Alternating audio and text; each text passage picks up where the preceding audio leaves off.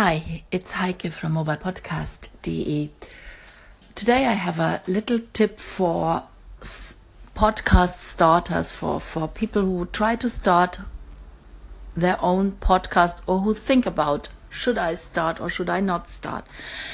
In the last few days and weeks, I have heard very often the arguments build up a strategy around your podcast find your theme, think about your theme. What do you want to tell about?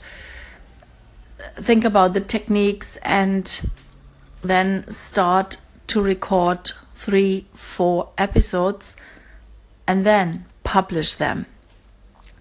And this is completely the opposite of that, what I always propose to my uh, students. My opinion is just start. Do it. Don't wait. Don't think too much about. Start. If you have a sudden idea, then start with it. Do it. Publish it. So you will not have too much listeners in the very beginning. Maybe there are only your personal friends you have invited in person. But that's good. They can tell you what you can change, or they can tell you it's great, or continue. And when you started with it, then give you the room, the possibility to, to develop yourself, your podcast, the kind how you are doing your podcast, and your theme.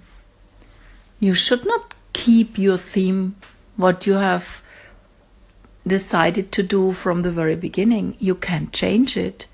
You can change it slowly, step by step, or you can change it completely from one day to the other and mention it in one episode.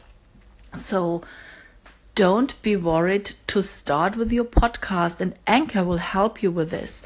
Anchor is a good app there are several others who would do this as well, but with Anchor, you also can apply for iTunes. So it's a real podcast, and you will get feedback with the call ins. Not no of the other apps uh, do have this possibility to get a reply on your own episode or your own um, recording.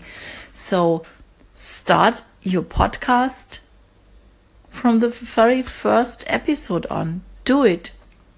Only if you are doing it, you can feel if it's really your kind of um, publishing something.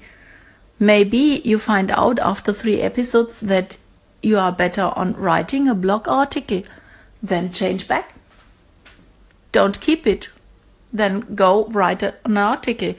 So for me, it was the absolute opposite. I started with a, a regular blog with written articles, and then I felt no, my thing is podcasting, and I changed it from the regular written articles to the podcast um, presentations. So feel free to change. You are not in a station where you are linked to regular schedules you can change what you want, you can change how you want and how your audience want it. So, this freedom you can use for yourself, and so don't think too much around what doing, what not. Within two years, you will not have started your own podcast if you would think too much about. So, start, share it, and wait what will happen. And we are looking for your podcast and your episodes. Have a good day and see you or hear you. Bye. Heike.